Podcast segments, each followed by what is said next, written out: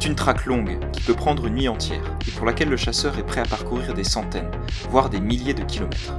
Dans cette chasse-là, on ne traque pas la bête, on ne chasse pas autrement qu'armé de son appareil photo, prêt à débusquer le moment terrible où la foudre frappe. Aujourd'hui, nous allons à la rencontre de ceux qui traquent les endroits où le ciel nous tombe sur la tête, les chasseurs d'orage. Nous avons rendez-vous avec Serge Zaka.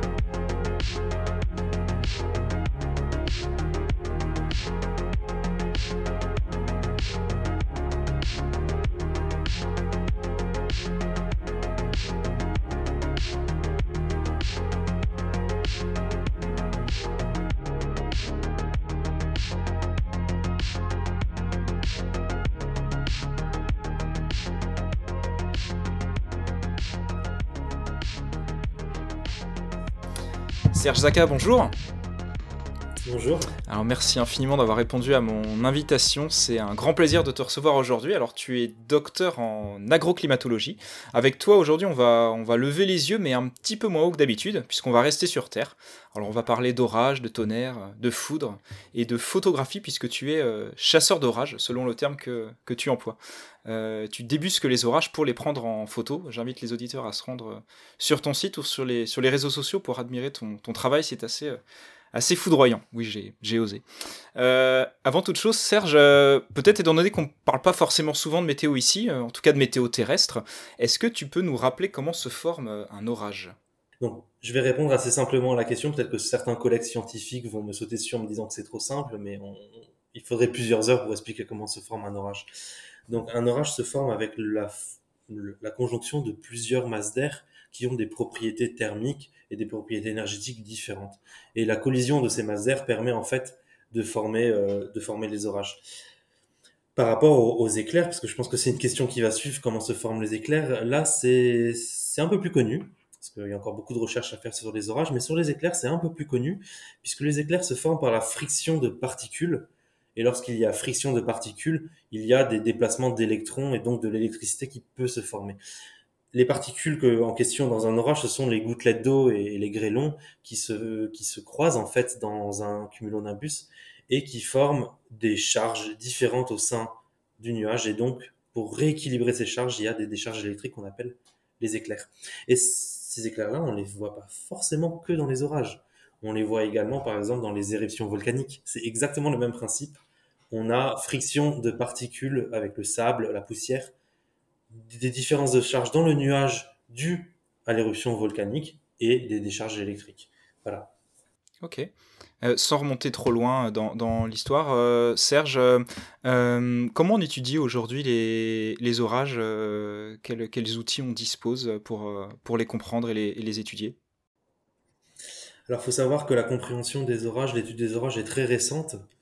Euh, enfin, dans, sa finesse, en fait, elle est très récente puisqu'il a fallu attendre que les outils informatiques soient plus développés pour avoir une compréhension des mécanismes orageux. Et jusqu'à présent, euh, il y a encore des développements à faire pour avoir de la modélisation, ce qu'on appelle donc de la reproduction par le numérique du développement d'un orage. On n'arrive pas encore à simuler très bien les orages.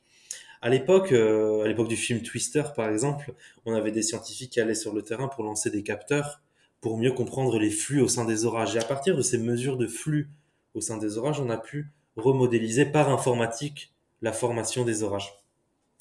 Et il y a encore beaucoup, beaucoup, beaucoup euh, de progrès à faire. Ce sont les choses les, moins connues en fait dans la météorologie euh, classique. Ce sont les phénomènes orageux euh, monocellulaires et multicellulaires, les, formations en arc. On, a encore très peu de, de, enfin, on a pas mal de connaissances, mais pas suffisamment pour bien les anticiper. Contrairement aux épisodes de neige, aux épisodes plus vieux classiques. Là où il y, a plus de, c'est des choses plus simples à modéliser. D'accord. Alors ça veut dire qu'on entend en parler dans les prévisions météo d'orage euh, sur, euh, par exemple, j'en sais rien, sur, sur un bulletin météo traditionnel. Ça veut dire que c'est peut-être un petit peu moins fiable qu'une qu'une qu'une prévision de neige ou de ou de ne serait-ce que de pluie. Tout à fait. Il y, a plus de risques d'erreur en fait quand on parle d'orage puisqu'on les modélise un peu moins bien que d'autres que d'autres phénomènes météorologiques. Et ça se voit d'ailleurs quand je chasse l'orage. Il y a énormément de différences entre les modèles météorologiques. On ne voit pas forcément les mêmes prévisions. Et c'est là, c'est là où est toute la difficulté de chasser l'orage, c'est de, bien se positionner avec des prévisions météo qui sont parfois complètement antagonistes. Ok, ouais. Alors tu, en as parlé déjà un, tout petit peu à l'instant. On entend parfois parler d'orage unicellulaire, multicellulaire, euh, supercellulaire. Ça fait un petit peu penser à de la, biologie. Euh, comment est-ce qu'on classe ces différents types d'orages? Est-ce que c'est euh, selon leur, uniquement leur forme esthétique? Est-ce que c'est selon ce qui explique leur formation ou, encore autre chose? Alors non, c'est beaucoup plus compliqué que ça, beaucoup plus vaste que ça. On va déjà commencer par l'orage monocellulaire. Euh, quand on regarde sur un radar un orage monocellulaire, c'est généralement une petite boule de précipitation assez ronde où il y a des précipitations intenses. Un orage isolé, voilà, pourrait euh, former. C'est typiquement le cas d'un un orage isolé, est typiquement le cas d'un orage monocellulaire. Après, un orage multicellulaire, c'est plusieurs en fait amas orageux qui viennent se regrouper. Et donc, c'est juste une structure. La structure de l'orage est toujours la même, mais c'est que ça se regroupe. Et ensuite, il peut y avoir des orages beaucoup plus complexes, des MCS, des MCC, des éco, des, des enfin voilà, il y a, y a, plein de termes scientifiques, pas, on n'aura pas le temps de revenir dessus, mais en fait là, c'est vraiment la structure multicellulaire orageuse. Après, elle peut fusionner et former des, des mésodépressions, des, des dépressions assez petites et qui, qui, qui, forment des structures assez destructrices euh, qui peuvent provoquer du vent en général, de la grêle. Et là, euh, là, ce sont, c'est issu en général d'un multicellulaire qui évolue euh, en, on va dire, une petite dépression. Je sais que ça va faire sauter quelques scientifiques, mais pour mieux comprendre, on peut dire que c'est une petite dépression. D'accord. Voilà le, le, le, principe. C'est un peu, enfin, pour faire un peu personnel, on va dire, c'est un peu comme des évolutions de Pokémon, on va dire. On commence par le monocellulaire, qui est le plus simple. En plus, d'autres monocellulaires peuvent se former et on peut évoluer vers des orages plus complexes euh, et beaucoup plus puissants au final. D'accord. Voilà le, mhm. principe. Ok. Et c'est qui le Mewtwo alors des, orages? Le Mewtwo des orages, c'est l'orage supercellulaire. Ok. Là, c'est clairement un, orage. En général, ce sont des orages assez isolés, mais qui, grâce euh, à l'instabilité de la masse d'air et surtout au vent qui sont présents euh, en altitude et en surface, il peut y avoir un orage qui entre en rotation. Et un orage supercellulaire, c'est un orage qui a une forme très belle, en fait, très particulière, et qui est rotatif. Et ce sont les orages les plus destructeurs, ce sont ceux qui produisent en fait les tornades. D'accord, ok, ouais, très bien. Est-ce qu'il y a des endroits en France ou sur la planète qui sont plus propices que d'autres à la formation des, des orages et, et, si oui, qu'est-ce qui peut, qu'est-ce qui peut l'expliquer? Alors oui, effectivement, sur la planète, il y a énormément d'endroits qui sont très propices aux orages. On a notamment les grandes plaines argentines et du Paraguay, on a les grandes plaines américaines et on a euh, certaines plaines en Australie. Vous avez pu remarquer, j'ai répété le mot plaine. C'est simplement que ce sont des, des endroits qui sont favorables euh, à la rencontre de différentes masses d'air avec différentes propriétés qui peuvent engendrer ces orages. Et le point le plus orageux de, de où les orages sont plus esthétiques, on retrouve le plus de chasseurs d'orage, sont notamment euh, les plaines américaines. C'est là où, on retrouve la densité de chasseurs d'orage au mètre carré. Elle est assez, euh, assez fabuleuse. Parfois, on peut avoir plusieurs centaines de chasseurs d'orage sur le même orage. Euh, et ensuite, on a tout l'arc, enfin tout, tout le, cercle, on va dire, équatorien, où là, il y a régulièrement de la foudre, des orages de chaleur, des orages de mousson, etc. Où là, la densité de foudre au mètre carré est très importante. En France, on a euh, des régions très, très différentes au niveau de la densité de foudre.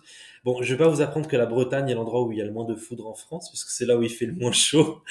Donc euh, désolé pour les amis bretons, mais en général, un chasseur d'orage n'habite pas en Bretagne, voilà. Euh, sauf s'il a raté sa vie.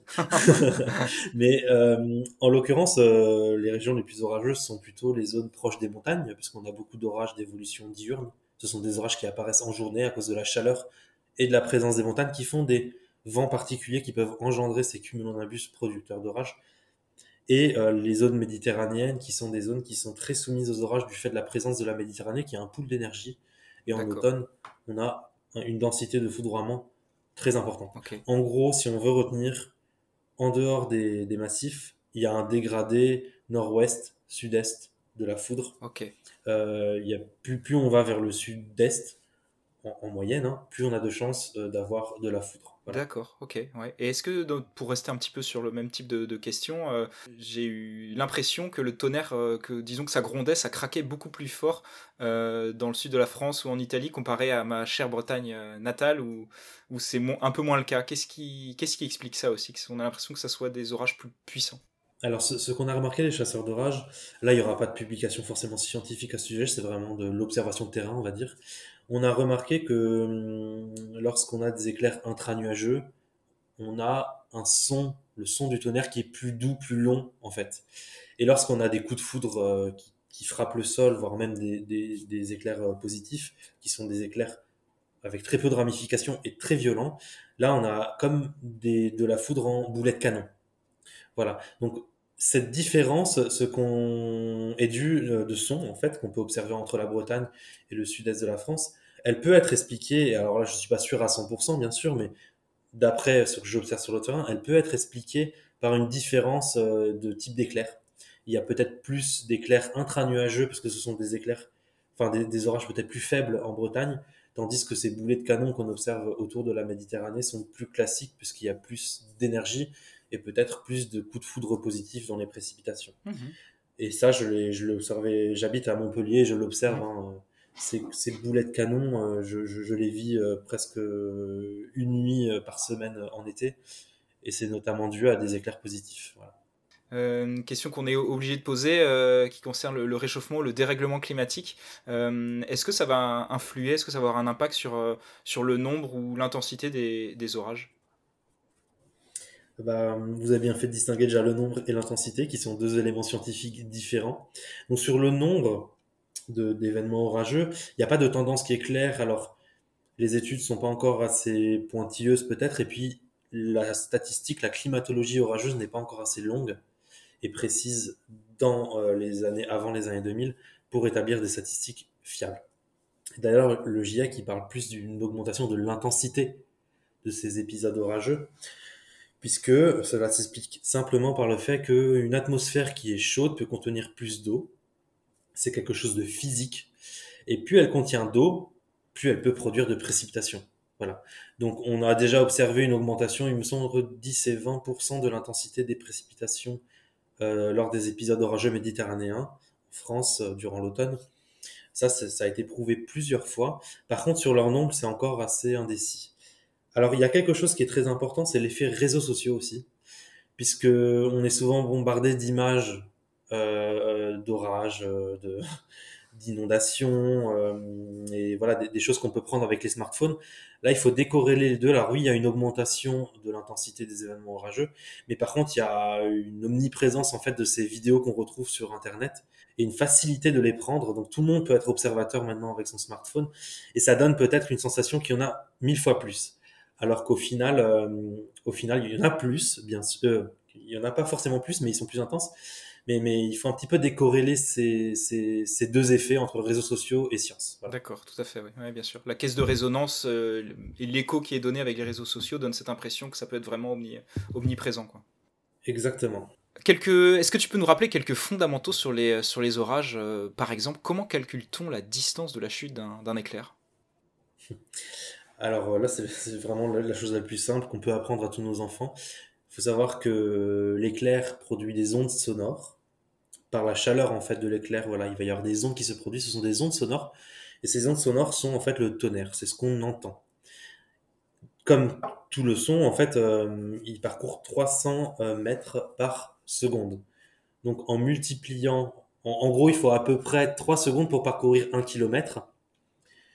Donc en divisant le nombre de secondes entre l'éclair et le son, on peut obtenir, on le divise par 3 et on obtient la distance de l'éclair.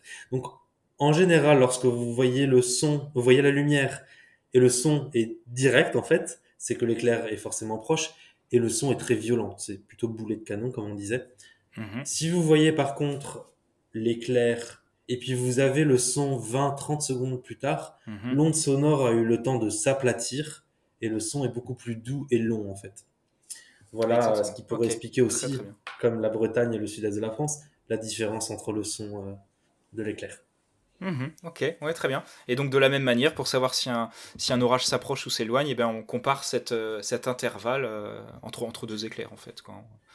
C'est ça. Pour, mm. si, si l'intervalle augmente, c'est que l'orage a tendance à s'éloigner. Et puis après, il y a plein d'outils disponibles sur Internet par rapport au, radar de précipitation et aux cartes d'impact de foot qu'on peut retrouver sur des sites gratuitement comme sur InfoClimat. Euh, et, et, ces sites-là, en fait, nous permettent d'obtenir les cartes de déplacement de ces impacts de foudre et donc de ces orages. Et donc, pour prévoir une sortie en vélo, pour prévoir un barbecue, il faut regarder justement ce type de cartes. Ok, Ouais, très bien. Euh, je suis tout seul dehors, je suis pas du tout chasseur d'orage, euh, et il y a un orage qui arrive euh, en pleine nature. c'est quoi les, bons conseils Qu'est-ce qu'il faut faire à part se coucher sur le, sol et mettre les mains sur les oreilles? Ce, n'est pas de courir avec un parapluie dans le champ, non, non, c'est pas ça. Non, vraiment, le premier conseil, c'est d'avoir regardé avant les prévisions météo avant de sortir. Ça, c'est vraiment le conseil primordial parce qu'en général, les personnes qui se retrouvent bloquées soit en montagne, soit en faisant un barbecue dans d'autres endroits, du canoeing, etc. Le problème, ce sont des personnes qui n'ont pas forcément regardé les prévisions météo, qui se sont très mal renseignées. Voilà, donc on peut, euh, à l'office de tourisme en général aussi, il y a les, prévisions météo issues par Météo France. Ou maintenant, on a des applis connectées partout, hein. on peut se débrouiller. Euh, alors parfois, euh, il arrive que le, surtout dans une zone montagneuse, hein, c'est parfois un peu compliqué de faire les prévisions. On peut se tromper. Euh, et euh, la chose la plus à ne jamais faire, mais vraiment, c'est de se cacher sous un arbre.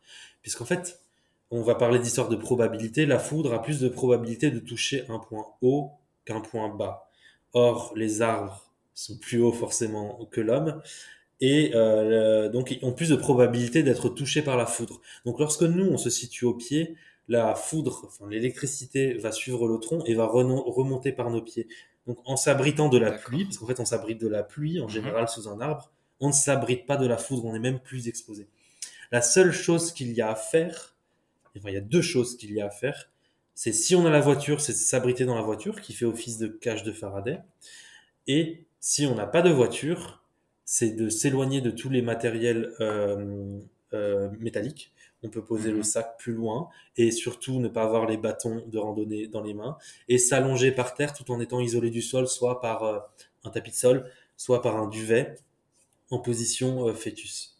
Voilà. Et on peut se mettre à l'abri sous, un rocher peut-être éventuellement ou euh, dans la forêt, mais, mais pas au pied d'un tronc. C'est vraiment la chose à ne pas faire. Ok, ok, très bien. Merci pour ces, pour ces, bons, euh, ces bons conseils. Euh, on va en venir au cœur du sujet avec la chasse aux orages. Déjà, une question assez généraliste. Euh, comment tu en es arrivé à devenir chasseur d'orage Quel parcours t'a mené vers, vers la foudre? Alors, moi, je suis passionné de météorologie depuis que j'ai l'âge de 8 ans, 8 ou 9 ans.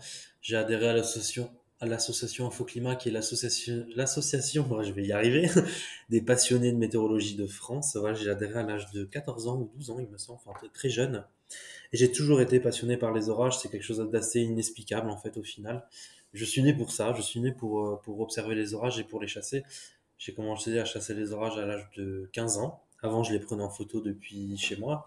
Puis à l'âge de 15 ans, j'ai pu sortir de chez moi. Ma mère a accepté enfin de me laisser sortir. Donc voilà, c'est un peu quelque chose d'inexpliqué et vous pourrez poser la question à n'importe quel chasseur d'orage, il aura la même réponse au final.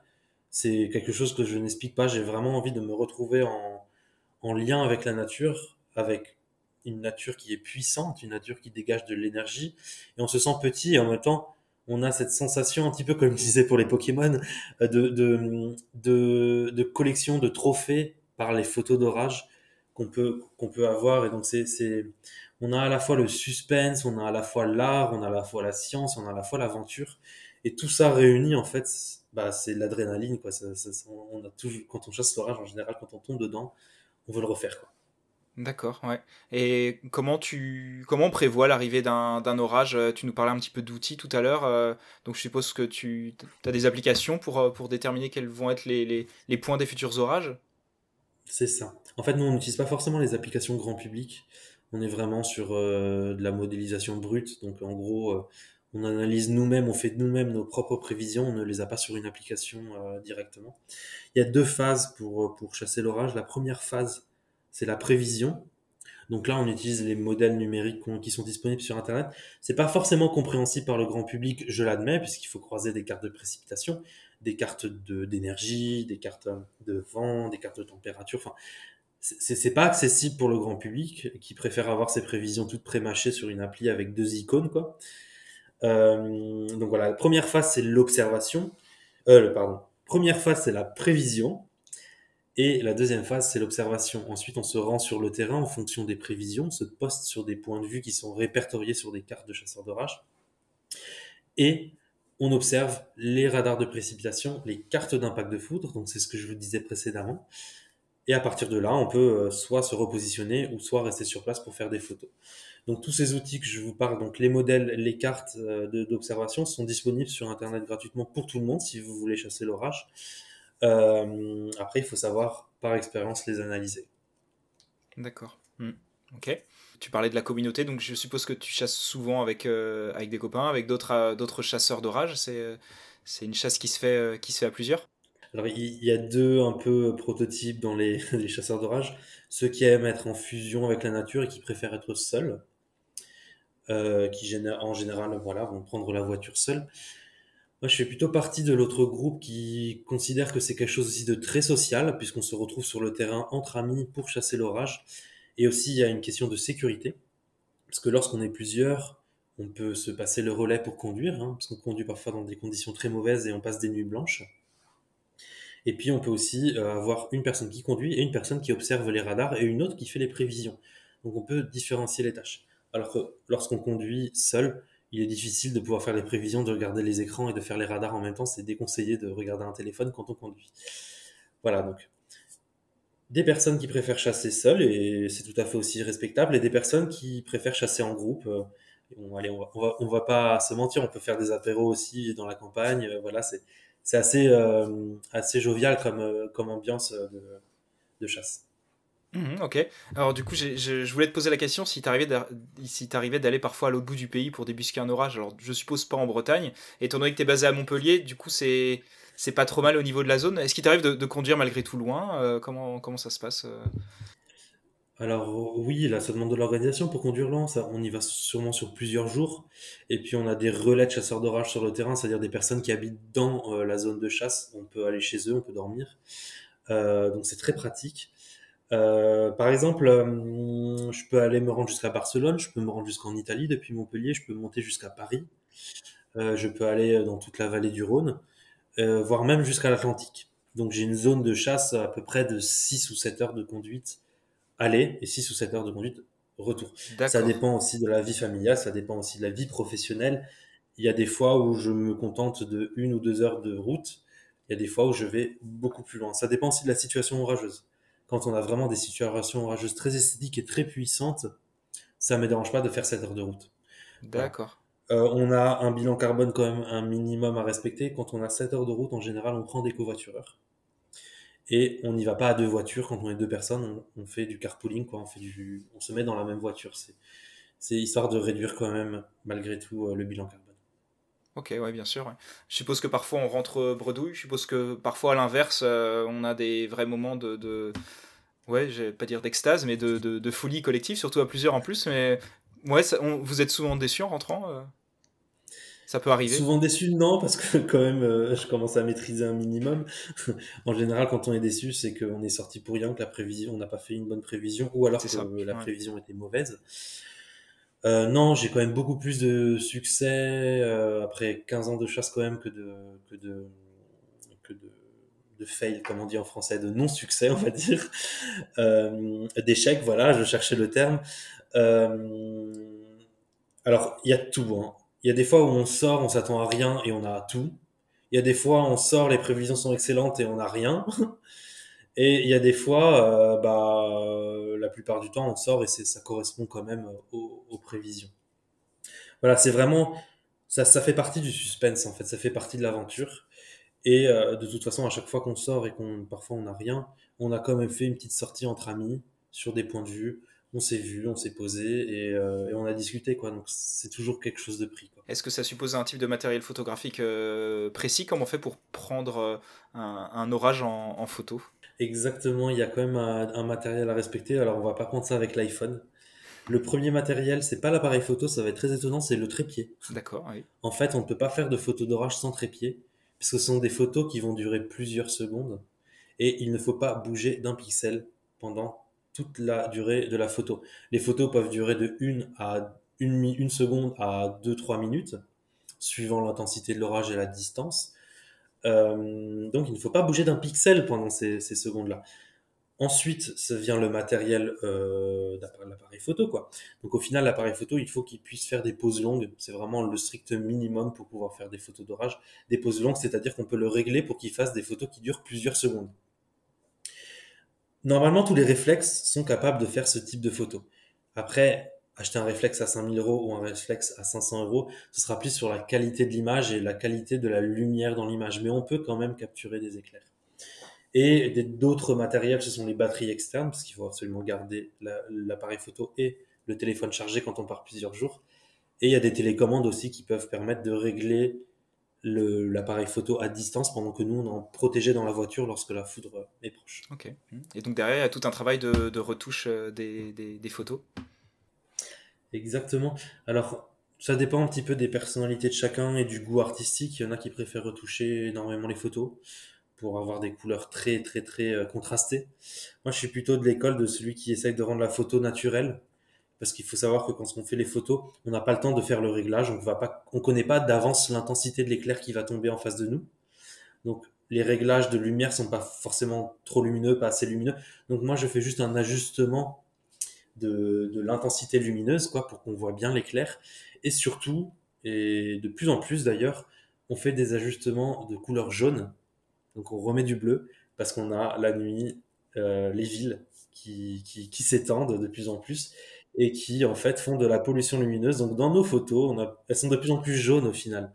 Et donc nous, là, d'ailleurs en astronomie, j'imagine que c'est sûrement pareil. Euh, bah, en fait, on, a tendance à remettre du bleu pour redonner quand même du naturel, parce que quand on fait des poses longues près d'une ville, on a un halo jaune immonde qui apparaît, et donc en fait, on essaie de le réduire. Voilà. Ok, ouais, ce fameux ciel euh, jaunâtre orangé, euh, lié à la pollution lumineuse, tout à fait, ouais. Ok. Exactement. C'est quelque chose qui me dérange beaucoup, ça. bah oui, ouais, bien sûr. Euh, pour toi, c'est quoi la photo d'orage parfaite? Idéal. Alors, grande question. Moi-même, je me la pose. Mais en général, j'ai remarqué que j'étais beaucoup plus heureux quand j'avais un orage isolé, donc monocellulaire, comme j'expliquais tout à l'heure, avec des étoiles. Moi, c'est vraiment le. Il faut que j'ai euh, une composition. On appelle ça une composition en, photo, c'est-à-dire des étoiles, un petit village, une petite colline, un, petit fleuve, un reflet dans l'eau. J'aime les photos qui sont assez artistiques, qui sont pas brutes, qui sont pas scientifiques, qui sont vraiment à la fois scientifiques et artistiques. Euh, et ça, c'est ça, c'est un peu l'étape suivante. Déjà, il faut s'entraîner à faire des photos d'orage simplement déjà le premier éclair qu'on a, on est content. Puis après, quand on commence à maîtriser l'orage et les prévisions, on a tendance à favoriser des points de vue, des endroits qu'on connaît, où le point de vue est fantastique, avec des falaises, des... dans la campagne, on peut trouver tout ce qu'on veut. Hein. Et, euh, et, voilà, c'est ce que j'essaye de faire. Euh, mention plus plus pour les étoiles. D'accord, ok, cool. Ouais, ok. Et bah là, tu parles de, de, euh, l'intérêt artistique, esthétique. Est-ce que les photos que toi tu prends et que vous vous prenez, euh, les, chasseurs d'orage, est-ce qu'elles ont un, un, intérêt scientifique? Ouais, elles ont un intérêt scientifique déjà pour immortaliser des événements rares, comme les tornades, les grêlons géants, et pour en faire une climatologie. Il faut savoir qu'il y a un réseau très dense de stations météo en France, euh, tenu par Infoclimat, tenu par Météo France, tenu par EDF, qui mesure des phénomènes orageux, qui mesure des phénomènes neigeux, etc. Le seul problème, c'est que ces stations météo n'ont pas de petites jambes pour se déplacer. Donc si l'orage, qui est parfois de taille réduite, passe entre deux stations météo, il ne sera pas caractérisé. Le chasseur d'orage est une station météo mobile, j'appelle ça. Il va faire des observations comme une station météo, de l'intensité de la pluie, du vent, des, phénomènes venteux très locaux, des tornades, des rafales de vent euh, descendantes, euh, etc. Euh, et ça, ce sont quelque chose de très précieux pour la climatologie, pour caractériser l'orage. Et surtout, quand on fait remonter ces informations en Météo France, parce qu'ensuite, sur nos téléphones, on envoie ces informations à, des sites internet comme Infoclimat, qui sont partenaires de Météo France, et on fait remonter ces informations aux ingénieurs de Météo France, et dans le cas d'une alerte euh, orange ou d'une alerte rouge, on peut préciser l'alerte, confirmer ou infirmer une, prévision. Chasseur d'orage, on parle beaucoup d'orage, mais on, est aussi sur les événements d'inondation, les événements neigeux, les événements venteux, les tempêtes. Donc on est plutôt sur des chasseurs d'événements extrêmes dans ce cas-là. Mhm, ok, très bien. Euh, c'est l'instant un petit peu frisson. Euh, est-ce que tu as déjà eu peur? Est-ce que tu as déjà craint pour, pour ta vie en chassant des Alors, pour ma femme et ma mère, bouchez-vous les oreilles. c'est le moment de ne pas écouter. oui, bien sûr, trois fois. Trois fois où la foudre est tombée à moins de 50 mètres. Et là, c'était pas une erreur d'inattention, une, erreur d'inattention de ma part, parce qu'en général, je suis très prudent et très concentré. C'est juste que tout n'est pas prévisible et il existe des éclairs qu'on appelle les éclairs extra-nuageux qui peuvent frapper à parfois plus de 10 km autour de l'orage. Et ça, ce sont les éclairs les plus beaux à photographier, bien sûr, parce qu'ils sont en dehors des précipitations et donc ils sont bien nets, mais ce sont les plus dangereux pour les chasseurs d'orage. Et euh, ce qui est marrant, c'est enfin ce qui est marrant, moi je trouve ça marrant, peut-être pas vous, mais ce qui est marrant, c'est que plus c'est beau, plus on est proche, plus on a envie de faire des photos, plus les photos sont belles, plus c'est dangereux. Bon, euh, bon, faut, pas dire ça à tout le monde, mais voilà, c'est pas donné, c'est pas donné à n'importe qui de, de chasser l'orage. Il y a quand même des, il y a un risque de mort euh, imminente à, tout moment en fait. Et c'est à la fois excitant et à la fois inquiétant. C'est ça qui, c'est ça qui est bien en fait. On, on, a un des chasseurs de tornades les plus célèbres du monde qui est mort dans une tornade après 30 ans d'expérience. Voilà. Donc, on n'est on, pas à l'abri d'un accident euh, ou d'une mauvaise interprétation de la situation qui peut nous mettre en danger. Mhm. Voilà. Ok. Mhm. Ok, donc euh, attention les enfants à ne pas reproduire euh, à la maison. ça rejoint un petit peu la, la, question précédente, mais quel est l'orage le plus impressionnant que tu as pu observer? Alors là, c'est de très loin un orage que j'ai photographié à Cannes qui m'a valu euh, le prix de la plus belle photo météo du monde en 2021. Euh, c'était un orage très isolé qui venait de naître dans la baie de Cannes, pas de vent, 25 degrés, pleine nuit, pleine lune, donc super euh, environnement, reflet dans l'eau, étoiles, il y avait tout ce que j'aime. et cellule isolée, et là il a produit plusieurs extra nuageux. Donc j'ai eu j'ai eu, euh, voilà, en, en, 15 ans de chasse, j'ai pu avoir euh, 15 euh, extra nuageux, on va dire. Et là, dans la même nuit, j'ai fait autant d'extra nuageux que euh, dans toute ma vie.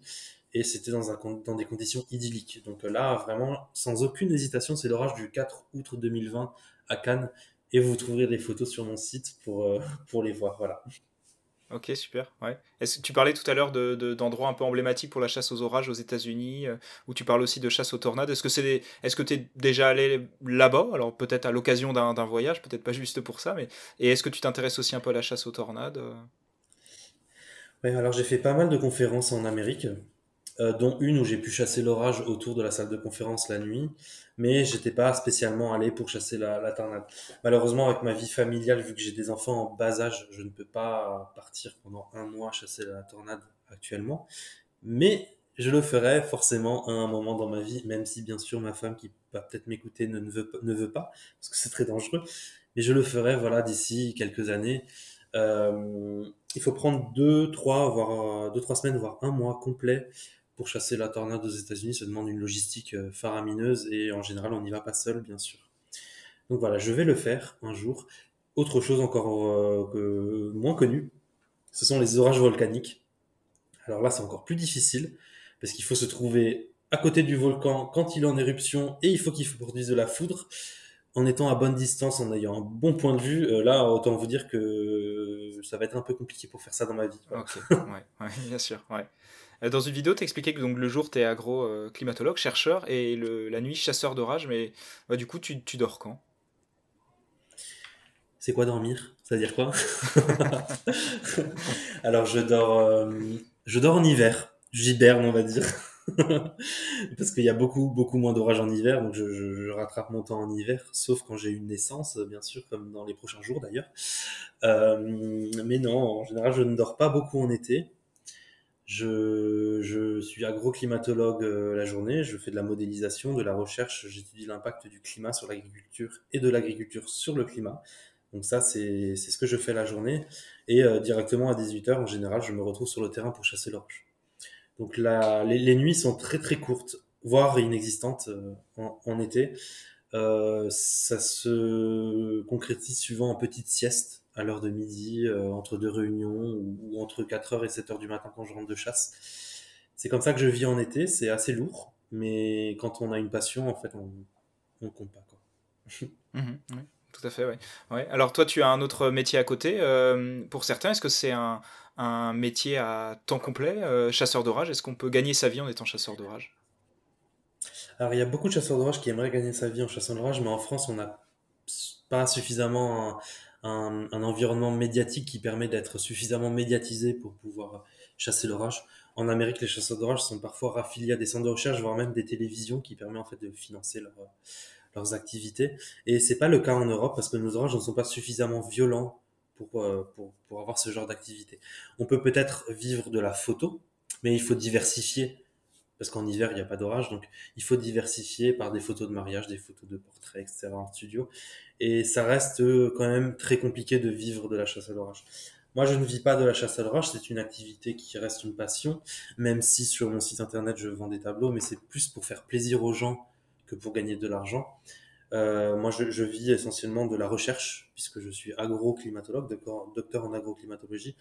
Donc, euh, je, je, je, suis chercheur, euh, vulgarisateur, je fais des conférences, je suis conférencier. C'est de ça, en fait, que, que j'obtiens mon salaire. Mmh, ok. Est-ce que tu aurais des conseils pour, pour les auditeurs qui souhaiteraient se lancer dans la, dans la chasse aux orages Par où on, par où on commence? Alors, j'ai un gros scoop pour bien commencer l'année. Je suis en train d'écrire un livre qui s'intitulera Comment chasser l'orage pour les nuls. Bon, ah ouais? je ferai peut-être je ferai peut-être évoluer le titre d'ici là puisque le mot pour les nuls est un copyright donc je ne peux pas l'utiliser. Donc euh, ce sera Comment chasser l'orage qui sera certainement avec euh, les éditions Hachette.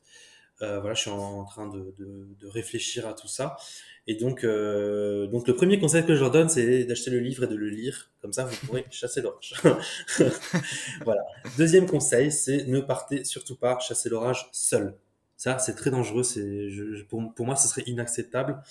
Euh, on ne devient pas chasseur d'orage du jour au lendemain. Pour devenir chasseur d'orage, en fait, il faut se greffer à un groupe de chasseurs d'orage qui peut vous accepter pour aller en chasse pour pratique, pratiquer en fait cette, cette, pratique, il faut à peu près 2-3 ans, voire même 5 ans pour être euh, autonome ensuite. Euh, les premières années, en général, on comprend pas tout ce qui se passe. Euh, on est plutôt suiveur, et puis après, on, peut prendre un peu plus de décisions. Donc, euh, ne partez pas chasser surtout seul. Greffez-vous à un groupe de chasseurs à de chasse à l'orage. Et puis, si jamais vous êtes curieux, vous voulez suivre une situation orageuse depuis chez vous, sur InfoClimat, il y a tout ce qu'il faut, les cartes food, les radars, les températures, tout est gratuit, tout est en direct, tout est géré par des passionnés. Donc n'hésitez pas à vous connecter. Euh, c'est infoclimat.fr. N'hésitez pas à aller voir euh, le site et là il y a tout ce qu'il faut. Euh, voilà. En attendant bien sûr la sortie du livre où, là vous aurez un petit guide, un petit, ce sera un petit manuel, un petit guide avec plein de chapitres sur prévision, observation, comment régler l'appareil, comment retoucher les photos avec des cas pratiques, des cas, j'allais dire des cas contacts, euh, maintenant qu'on est un peu dans le Covid, oh, des cas pratiques, des cas pratiques de, de, de chasse où j'ai réussi, ou des, aussi des cas pratiques des chasses où je n'ai pas réussi, où j'explique pourquoi, parce que c'est comme ça qu'on apprend le mieux. Et, et, et voilà, donc euh, d'ici là, il va falloir un petit peu de temps pour l'écrire. Mmh. Est-ce qu'on a une date estimée de, de, sortie? Le printemps de l'année prochaine? Ouais, c'est plus... ouais, non, de cette année. Ok. De cette année, ouais, d'accord. Cette année. En fait, j'aimerais bien qu'il sorte avant la saison orageuse pour euh, pouvoir, euh, bah, pour pouvoir donner les informations avant la saison orageuse.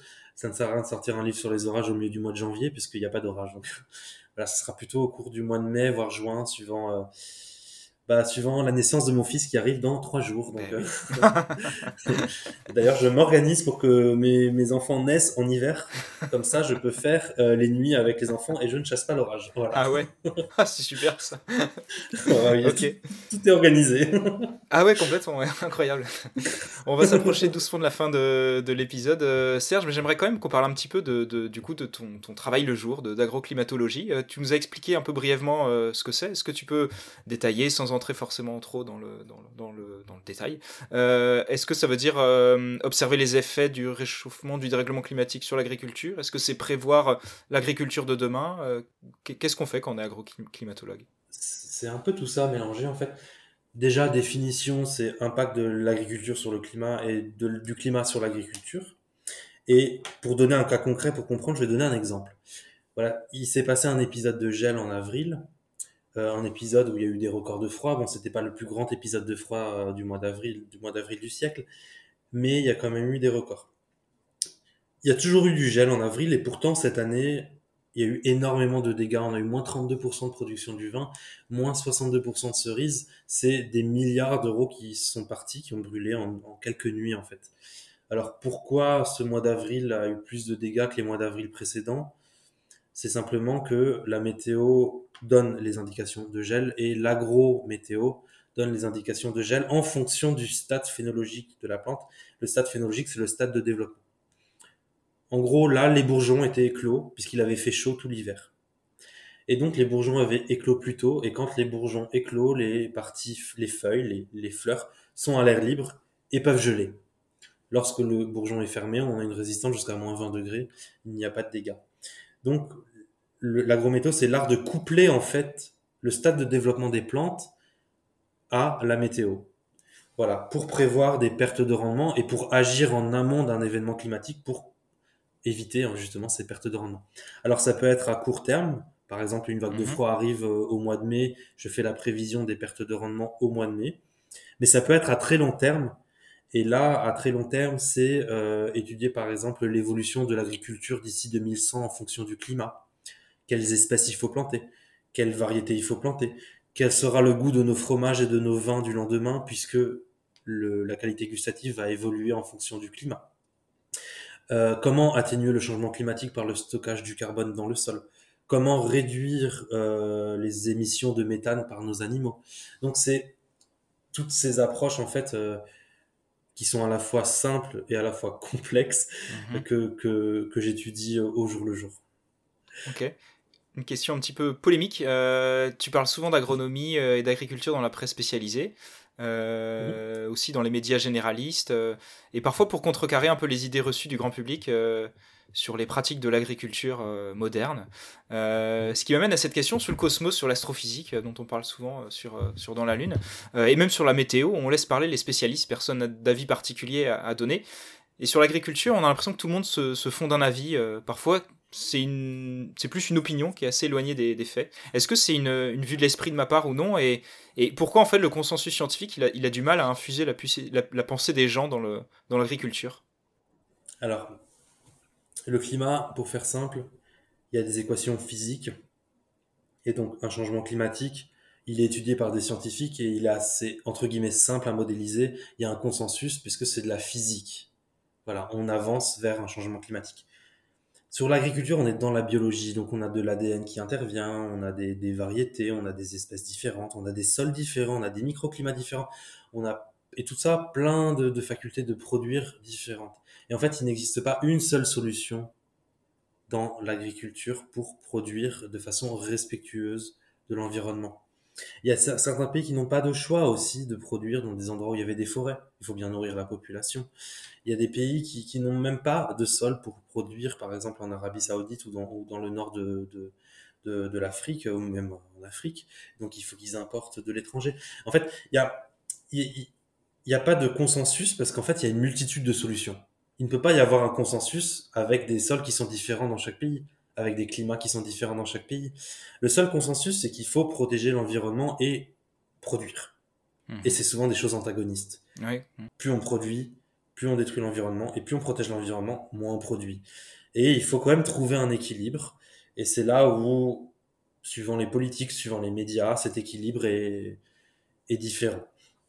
Et autre chose encore, tout le monde se sent concerné par l'agriculture et l'alimentation parce qu'on mange tous les jours. Tout à fait. Et donc, bah en fait, on a notre mot à donner parce que ça nous concerne. On, est obligé de manger tous les jours. On a l'impression, voilà, que euh, notre façon de manger est mieux que celle qui est euh, dans une autre famille ou, dans la ville ou dans le pays d'à côté. Alors qu'en fait, non. Il y a plein de façons de manger différentes. On peut être végétarien, on peut ne pas être végétarien, voilà. Euh, il, faut juste, il faut, un, tout pour avancer. Petite, petite mention sur la viande quand même il est quand même attesté que euh, la viande, plus on produit de viande, plus on a des émissions de méthane, et donc plus on pollue. Il y a bien sûr des effets quand on stocke le carbone dans les prairies, et il y a des endroits où on ne peut pas euh, produire autre chose que de la viande, dans les alpages par exemple. Ben, on va pas mettre un champ de maïs, quoi. Donc il faut bien que l'économie de la ruralité euh, tourne, et donc il peut y avoir voilà, de la production de lait, de la production de viande, mais tout en étant respectueux de l'environnement, puisque ces vaches restent quand même dans leur milieu naturel, dans Mhm. la prairie, elles ne sont pas en stabulation toute l'année. Donc il y a, il faut réduire cette quantité de viande, la, moi je dirais plutôt même la manger mieux et la manger de nos producteurs français, parce qu'ils ont quand même une façon de produire qui est différente de la moyenne mondiale. Voilà. Parenthèse fermée sur la viande avant qu'on me pose la question. Mais voilà, on- tout le monde a l'impression de donner son avis, de savoir, euh, d'avoir la solution, alors qu'en fait, il n'y a pas d'avis à écouter en fait. Déjà, il faut écouter la science, ce n'est pas des avis, ce sont des consensus scientifiques qu'il faut écouter, et il n'y a pas une seule, un seul résultat scientifique qui soit applicable à l'ensemble des sols et des climats. C'est cette diversité qui fait la richesse du monde agricole, et c'est cette diversité qu'il faut garder. Voilà. Et ça, il faut que le grand public et les médias le comprennent. C'est pas en faisant des OGM partout qu'on va sauver le monde. C'est pas en devenant tous végétariens qu'on va sauver les mondes. C'est pas en mangeant tous de la viande qu'on va sauver le monde. C'est un mélange de tout. Voilà. Et ça, il faut, il faut le comprendre dans un milieu ou dans un environnement traîné par les réseaux sociaux où on veut toujours une solution A ou une solution B. Là, c'est une solution A, B, C, D, E, F jusqu'à Z. Il y a toutes les solutions et il faut juste les adapter au sol et au climat et aux habitudes des agriculteurs de chaque pays. Voilà qui, est, euh, qui, répond, euh, qui répond à la question. euh, et, et quand les gens auront compris qu'il n'y a pas une seule solution, peut-être qu'on avance. Oui, tout à fait, oui. Ok. Euh, tu vas pas y échapper parce que c'est une tradition désormais euh, illustre. Est-ce que tu as un conseil culturel à, à fournir à nos, à nos auditeurs? Alors moi je vais être euh, ouais je vais être un peu old school. Désolé pour euh, pour les personnes qui sont plus jeunes. Je vous conseille de regarder le film Twister qui retrace exactement vraiment vraiment c'est le film le meilleur qu'on puisse trouver sur la vie des chasseurs d'oranges. On Ah a à la fois les compétitions entre groupes on a à la fois les études scientifiques à l'origine qui ont été faites les radars météorologiques les termes employés sont les bons euh, l'ambiance aussi, euh, les musiques qu'on met, euh, les vaches qui volent, etc. Donc voilà, l'ambiance est vraiment superbe. Alors les effets spéciaux, je garantis plus trop pour les jeunes que ça soit moderne, hein, mais ça reste quand même assez propre par rapport à certains films buzz sur les chasseurs de tornades, les chasseurs de cyclones, euh, la fin du monde qu'on retrouve maintenant euh, dans les, productions américaines. Voilà, lui, il reste quand même assez loin du buzz. Ah, Il y a même une petite histoire d'amour pour les filles qui veulent regarder, voilà, parce que il y, a- il y a essentiellement que des mecs qui chassent l'orage, mais euh, voilà, on peut regarder aussi Twister en ayant une petite pensée émue à la Saint-Valentin. Voilà, je vous conseille de regarder Twister. Alors, il n'est pas disponible sur Netflix, il n'est pas disponible sur rien du tout, parce que c'est un ancien film. Oui. Si 96, vous avez encore un DVD, Mhm. il vous sera utile. Ouais. un lecteur DVD. Je sais même pas où est-ce qu'on peut encore le trouver. Oui, oui, c'est vrai. Je, je crois pas qu'il soit sorti en Blu-ray, effectivement. Euh, ouais, Ça m'étonnerait. hein. Voilà, donc n'hésitez pas à regarder. Et bien sûr, euh, après, à regarder, euh, acheter mon livre, à le regarder, euh, Voilà. le lire, et à m'envoyer des questions sur les réseaux sociaux si vous en avez. Eh ben, ça fait deux cadeaux pour la Saint-Valentin, ça c'est top. Super. Merci. Merci Bah, avec encore, euh. Serge Zaka, euh, pour nous avoir fait découvrir avec beaucoup de passion euh, ton métier de chasseur d'orage. Euh, voilà, qui pourra peut-être permettre de réconcilier certains de nos auditeurs avec la chasse, quand bien même la chasse aux orages. J'invite les gens à se rendre sur ton site serge-zaka.com ou sur les réseaux sociaux. Donc en tapant Serge Zaka, on tombe sur toi. Sur, je crois, Twitter, Instagram, Facebook, c'est ça? Ouais, sur Twitter, Instagram, Facebook, et je suis très très actif sur Twitter. Je parle beaucoup de l'actualité scientifique autour de l'agriculture, du climat et des orages. Ok, très bien. Euh, on va se quitter en musique comme d'habitude. J'aurais pu choisir euh, Thunderstruck euh, d'ACDC, mais on va faire euh, plus classique et plus épique, avec un extrait des 4 saisons de Vivaldi, l'été en l'occurrence, avec euh, un mouvement qui est souvent surnommé l'orage. Merci à tous nos auditeurs et à bientôt pour un nouveau rendez-vous dans la Lune.